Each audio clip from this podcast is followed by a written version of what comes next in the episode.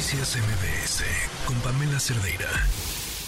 ¿Se han preguntado qué tanto nos afecta la corrupción y qué tanto nos preocupa como mexicanos este mal? ¿Y qué pensamos de ella? Bueno, pues para hablar del tema, saludo con mucho gusto a Lorenzo León, analista de datos de Mexicanos contra la Corrupción y la Impunidad. Lorenzo, buenas tardes, ¿cómo estás? Buenas tardes, Adrián, muchas gracias. ¿Qué tanto nos preocupa como mexicanos, como país, eh, el tema de, de la corrupción? Creo que es una pregunta muy difícil de contestar como persona individual y por eso es que la organización Mexicanos contra la Corrupción y la Impunidad nos aliamos con el grupo de reforma e hicimos esta encuesta nacional para preguntarle a toda la ciudadanía qué es lo que ellos pensaban. Y en general se preocupan, pero no tanto.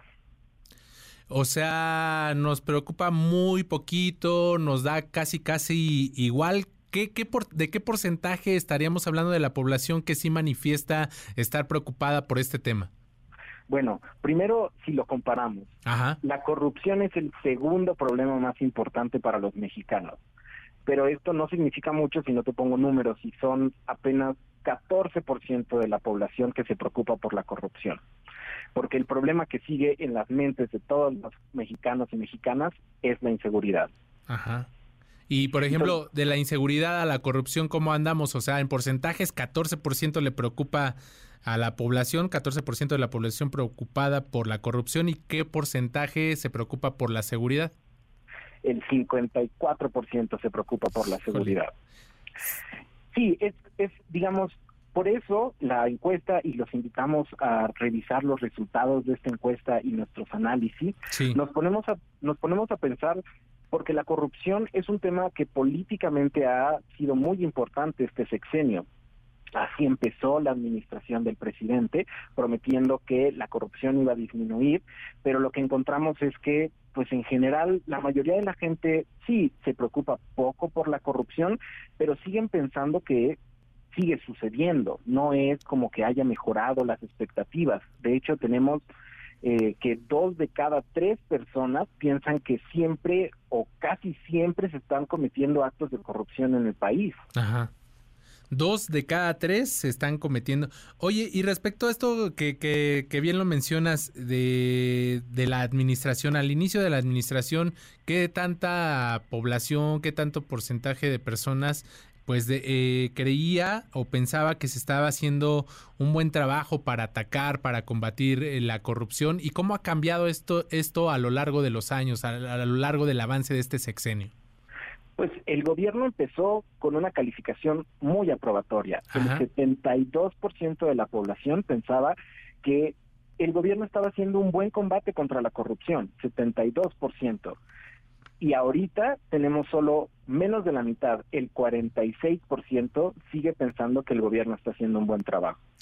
De 72 a 46%, pues eh, prácticamente en cinco años sería. Sí, en cinco años. Pues sí, sí, sí es una disminución significativa respecto a la aprobación que, que había, digamos, eh, en un inicio. Ahora, eh, ¿Cómo se califica el trabajo del presidente en materia de corrupción?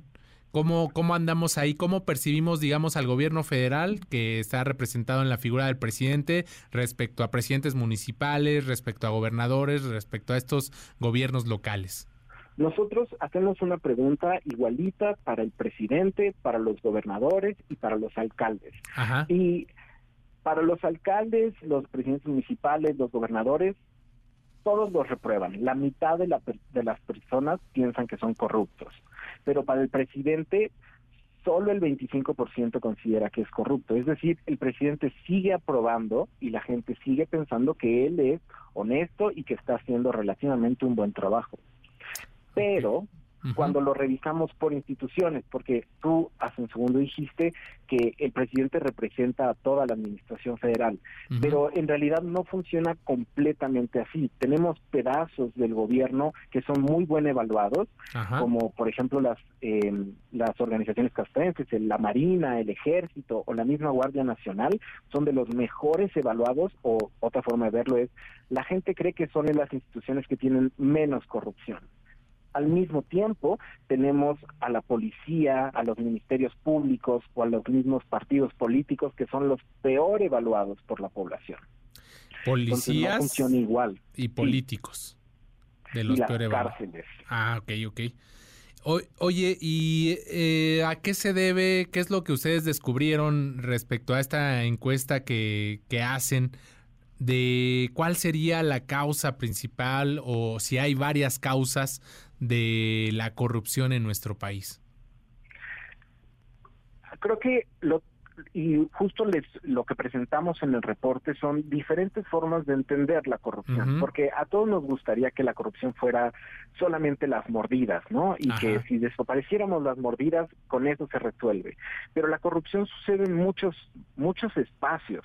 Em, por ejemplo, cuando les preguntamos a la gente quiénes son los que tienen que intervenir en la, el combate contra la corrupción, pues nos dicen que deberían ser tal vez eh, la sociedad civil, eh, les preocupa más que se involucre los ciudadanos, la ciudadanía en específico, y no les gustaría que se involucraran los medios o los empresarios. Pero si tú les preguntas, por ejemplo, cuando hicimos un análisis eh, de los tipos de perfiles que hay, hay mucha gente que se siente incluso que no hay nada que hacer, que digamos que la corrupción es algo que está aquí para quedarse y que no la podemos desaparecer. Entonces, creo que las causas de la corrupción son difíciles y lo que tenemos que encontrar son las diferentes formas en las que tanto la ciudadanía como el gobierno juntos tomen acciones para combatirla. Muy bien, estamos eh, pues abordando este tema de la corrupción con Lorenzo León, analista de datos de Mexicanos contra la Corrupción y la Impunidad. Déjame preguntarte, ¿hay alguna evidencia de o alguna pregunta, algún resultado respecto a este estudio de la participación que tenga la población o la ciudadanía en actos de corrupción? Em, nosotros hicimos uno de los cálculos porque nosotros vemos a la ciudadanía como víctimas de la misma corrupción. Digamos, no es nada más que uno ofrezca la mordida, el sistema obliga a la misma ciudadanía a que pues tal vez no te van a dar una plaza, tal vez no te van a dar, te van a atender en un hospital si no estás dando una mordida. Entonces al final terminan siendo víctimas de la misma corrupción.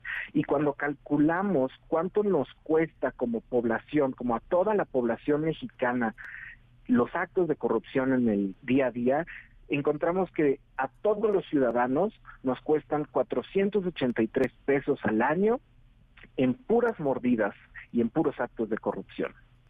483 pesos por ciudadano. Por ciudadano. Oye, y, respecto a esto que, nos decías, hay pues un balance de, y división respecto a las instituciones de gobierno, ya nos decías, hay unas que están mejor calificadas, que tienen que ver con las fuerzas de seguridad y las peores calificadas con la policía, ministerios públicos, políticos, cárceles. Ahora, para combatir este mal, ¿qué, ¿En quién confían más? ¿En las autoridades o hay alguna otra instancia donde la población, la ciudadanía diga, pues yo confío en que ellos sí pueden combatir este problema?